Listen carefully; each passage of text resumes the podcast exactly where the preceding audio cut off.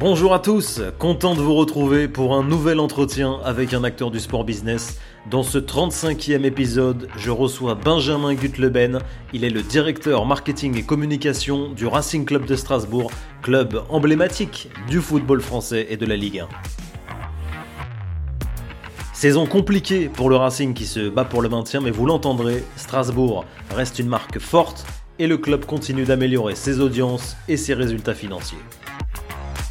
N'oubliez pas de vous abonner au podcast pour me soutenir et de laisser une note sur la plateforme d'écoute de votre choix, les 5 étoiles évidemment sur Spotify ou Apple Podcast. Et si vous voulez me contacter directement, retrouvez-moi sur LinkedIn, je m'appelle Mathieu Poplimon. Je vous souhaite une bonne écoute, c'est parti.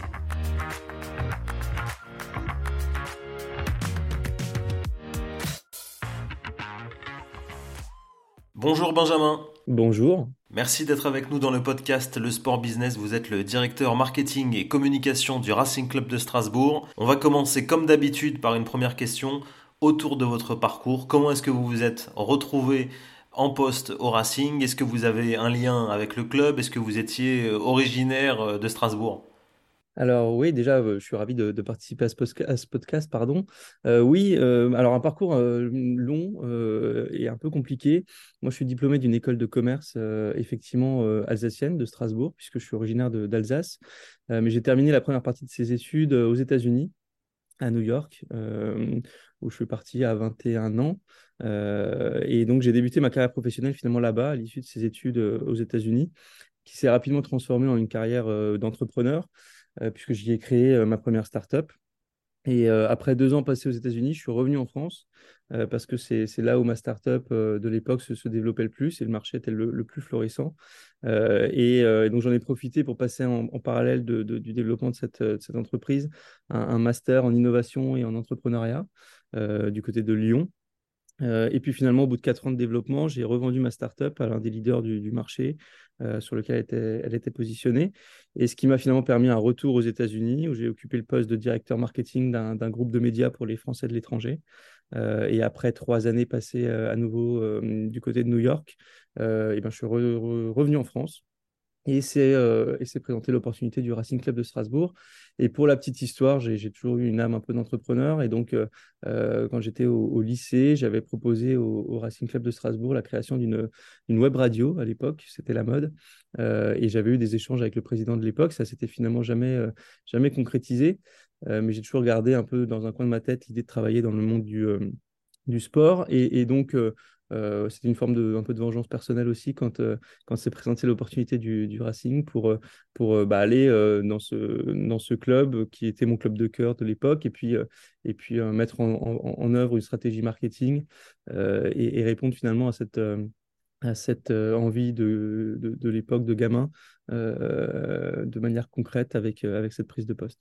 Comment s'organise votre équipe aujourd'hui au Racing? Combien de, de personnes composent l'équipe marketing et communication alors, pour la partie communication, en tout cas, euh, moi, c'est une de mes priorités, hein, c'était la structuration de ce, service-là.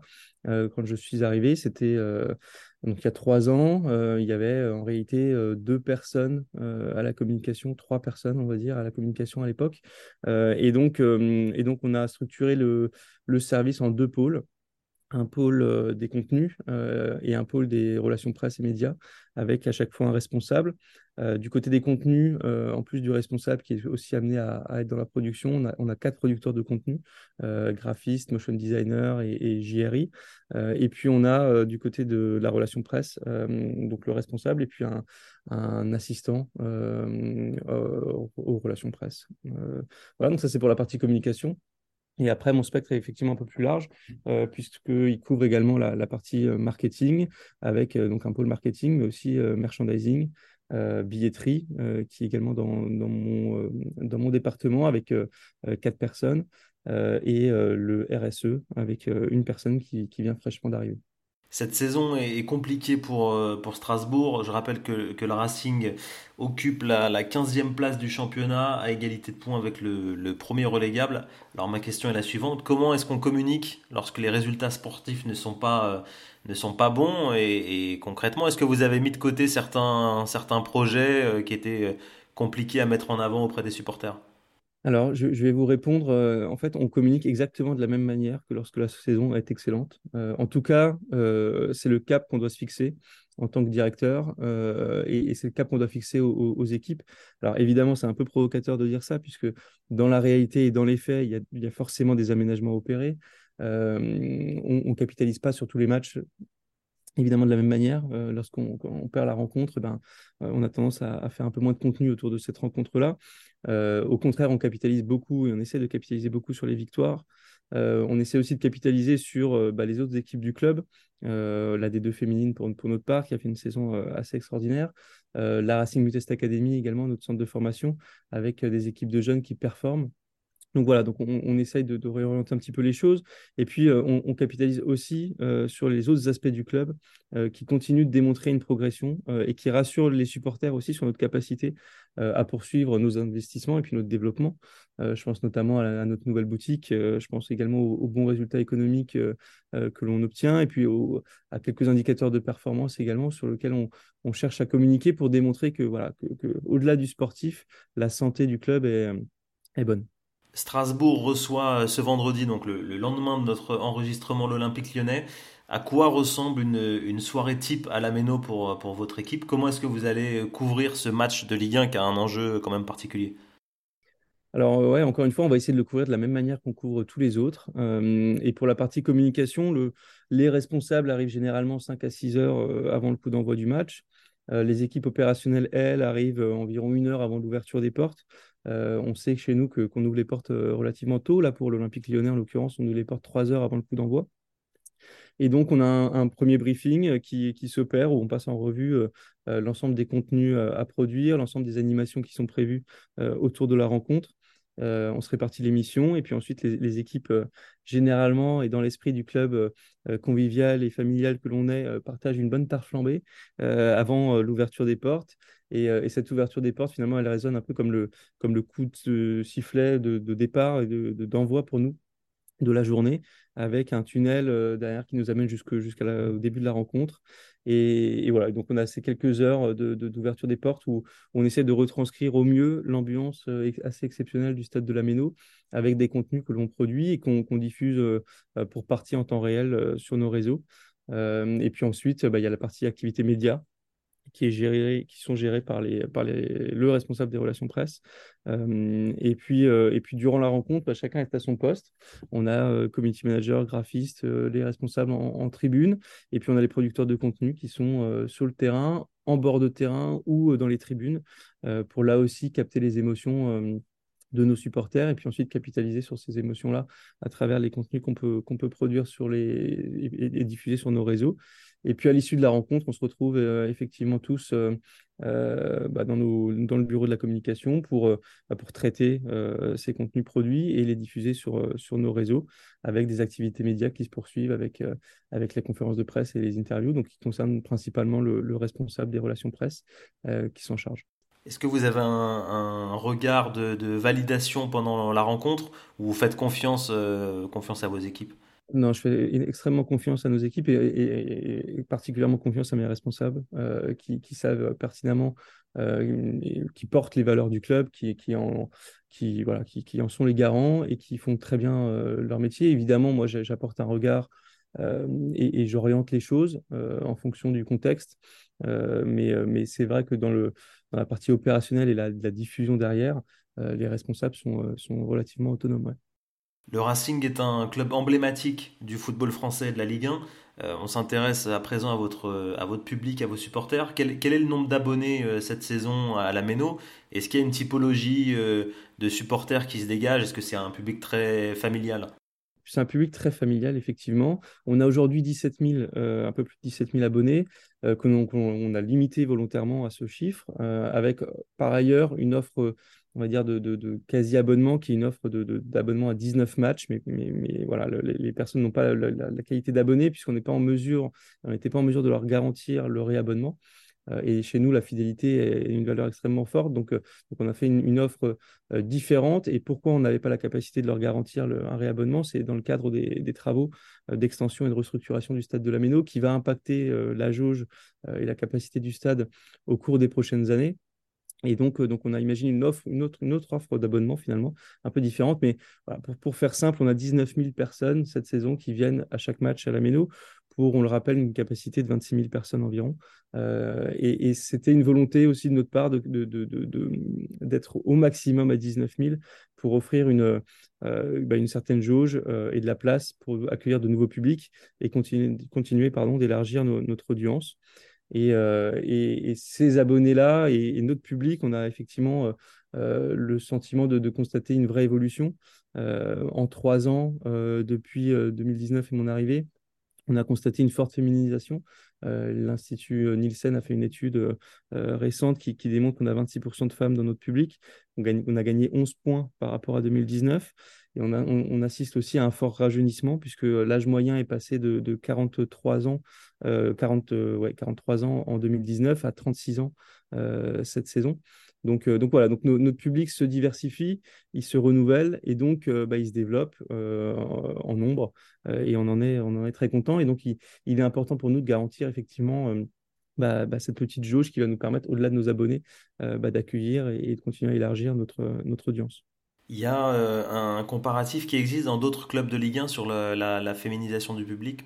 Alors, je crois qu'on est le, club qui a le plus euh, évolué sur ce point-là, en termes de, nombre de points, de, pourcentage euh, gagnés euh, en, quelques années. mais je crois qu'on est, on est assez proche de, 3 en termes de pourcentage là aujourd'hui en, proportion. Euh, mais en tout cas, on est celui qui a le plus progressé. Et c'est le fruit du travail qui a été euh, opéré notamment par, euh, Sabrina Keller, la femme de notre président, qui porte l'association Femmes de Foot et dont le combat a toujours été, depuis les dix ans de reprise du club, sur la féminisation du stade, avec des offres d'abonnement spécifiques, avec aussi une thématisation des matchs euh, qui, fait du spectacle à la méno plus qu'un spectacle euh, sportif, euh, qui fait finalement une animation familiale, conviviale, où on aime se retrouver en, famille ou entre amis. Et je crois que c'est beaucoup cela que les femmes valorisent. Comme tous les clubs aujourd'hui, vous êtes évidemment présent sur les réseaux sociaux. Comment se répartit votre audience? Quel est le, canal de communication privilégié dans, votre, dans la communication du Racing? Alors aujourd'hui, on a, on a quatre réseaux, on va dire, principaux. Euh, on a Twitter, Facebook, Instagram et, TikTok. Euh, on est euh, systématiquement entre 150 000 et 200 000 abonnés sur ces réseaux-là. et il faut savoir, et c'est pour nous un peu, ça retentit comme un peu une bombe, c'est que, que notre compte TikTok est, passé là au cours des derniers jours, que notre premier compte, notre premier réseau social, tant en termes de nombre d'abonnés, de, mais aussi en termes d'impression, de, de, de vues, de reach. Euh, donc voilà, donc, euh, donc euh, il faut savoir jouer, s'adapter avec ces nouveaux codes, avec ces nouveaux réseaux. c'est un réseau qu'on a lancé il y a à peine plus d'un an. Et voilà, il y a un an, il a dépassé, surpassé l'ensemble de nos réseaux qui, sont, qui existent depuis, depuis quelques années. Donc, euh, donc ça marque aussi un virage euh, pour nous euh, nécessaire à prendre dans notre communication, une répartition aussi différente puisqu'on n'a pas des moyens et des, ressources illimitées. Donc ça veut dire qu'il faut qu'on, produise des contenus différents pour, satisfaire cette nouvelle audience et, continuer à, performer. Combien de partenaires aujourd'hui compte, compte le Racing Vous avez la particularité en plus d'être un club qui a, qui la proximité d'une, frontière et d'un pays voisin. Est-ce qu'il y a une stratégie justement particulière au niveau des partenaires ou même de la, de la communication pour attirer ce, ce public limitrophe?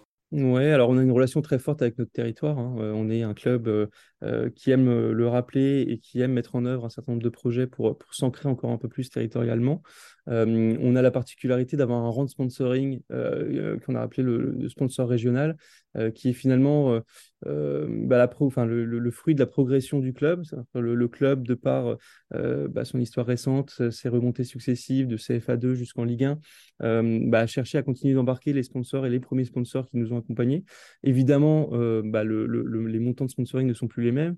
Et donc, on a, on a imaginé ce rang de sponsoring qui nous permet de continuer à, à avoir avec nous ces sponsors régionaux avec nous et donc qui continuent à contribuer au développement économique du club. Et, donc, on a une cinquantaine en tout de, clubs, de, sponsors pardon, euh, avec nous. Et puis, on a euh, ensuite euh, environ 300 entreprises, 350 entreprises clientes de nos espaces d'hospitalité et qui accompagnent également d'une certaine manière la, progression du club. Et puis, au-delà de cet aspect très économique et, business, on a aussi des relations particulières avec les collectivités, avec la région qu'on entretient au quotidien. Et, qu'on renforce par des, partenariats que l'on essaie de, de, de, convenir, de signer avec des organisations culturelles locales pour vraiment fédérer autour du, club et notamment à travers des artistes locaux, mais aussi à travers bah, l'orchestre philharmonique, par exemple, de, de, Strasbourg.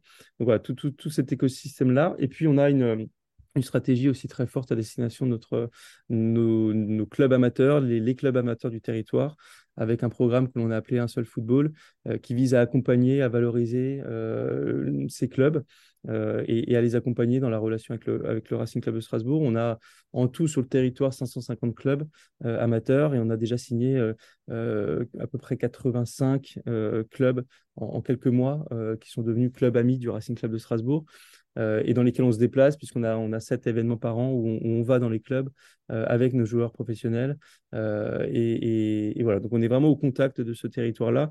Et c'est pour nous un vrai socle sur lequel évidemment on, entend, on entend s'appuyer pour continuer à, se développer, à attirer de nouveaux publics. Et évidemment, le bassin rhénan est, pour nous le premier marché auquel on pense, que ce soit la Suisse, l'Allemagne. Euh, dans le cadre des travaux d'extension, de, restructuration du stade de la Méno, on va, on va multiplier par quasiment deux euh, nos, espaces d'hospitalité. Donc, euh, donc, il va falloir aller trouver de, nouveaux, de nouvelles entreprises qui vont, qui vont rejoindre le stade. Et, évidemment, donc l'international est, une opportunité pour nous.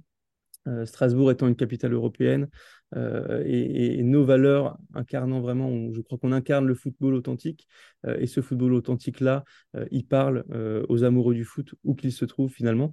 Et donc là, on a une opportunité effectivement importante pour, fort de ce positionnement-là, attirer de, nouveaux supporters. Je crois que vous aviez même un réseau social qui était dédié en allemand. Euh, est-ce que c'est le cas en, anglais aussi ou c'est juste français et allemand qui sont les deux langues privilégiées? Non, on, a effectivement des comptes en anglais et en allemand. Euh, là aussi, c'était euh, une vraie volonté là depuis un an de continuer à, et de commencer à constituer des, des, des, communautés euh, sur ces réseaux-là, dans ces langues-là, puisqu'on a constaté que bah, qu'on avait des, un, certain public euh, qui commençait à international, qui commençait à s'intéresser au, Racing. On le constate aussi dans notre, dans notre stade, puisqu'on a entre 5 et, 10 on va dire, de publics étrangers qui viennent à la Méno. Euh, et, donc voilà, donc c'est, on a ces réseaux sociaux-là, anglais, allemand, et puis on a également un compte sur Weibo, qui est le réseau social principal en Chine, parce que l'on a signé un premier sponsor euh, chinois il y a maintenant euh, deux ans environ. et donc, on a cette volonté-là aussi de, commencer à tester le marché. Alors, vraiment, toute proportion gardée et en, toute humilité, de, commencer à, regarder ce que l'on peut y faire, comment on peut effectivement s'y intégrer. Et, voilà, donc c'est vraiment une phase aujourd'hui d'expérimentation, mais qui a vocation à, se poursuivre et à grandir avec le club. J'y pense. Est-ce qu'il y a des, euh, synergies avec la SIG Strasbourg, qui l'autre euh, club professionnel euh, de la ville en basket cette fois? Est-ce que vous, avez des contacts? Est-ce que vous faites des opérations ensemble? Alors, on ne fait pas réellement d'opérations ensemble, mais on a des contacts, oui, évidemment. On essaye aussi de, rapprocher nos équipes. donc, on a accès à de la billetterie. Ils ont accès à de la billetterie également au stade de la Méno. Voilà, donc on a, des relations qui existent, mais qui sont des relations, on va dire, euh, cordiales, d'échange, de, voilà, mais, mais pas d'opération réellement euh, euh, menée de, de, façon commune. On a évoqué la billetterie et le merchandising avec votre nouvelle boutique. Comment, comment ça se répartit justement entre le, physique et le digital? Est-ce que vous avez des, des, supporters qui sont encore très attachés à la billetterie physique? J'imagine les, les, les, plus âgés, les plus anciens de vos supporters. Comment, comment ça s'articule aujourd'hui vos, vos ventes? Alors, on, a fait, euh, on a énormément progressé sur le digital au cours des dernières années. Euh, moi, une de mes premières missions, c'était la mise en place d'un CRM euh, pour consolider nos bases de données, unifier cette donnée-là de l'ensemble de nos supporters, à travers également un système d'authentification unique et que l'on impose sur chacun des points de contact business avec nos, nos supporters et qui nous permet donc d'étendre, de développer notre base de données clients.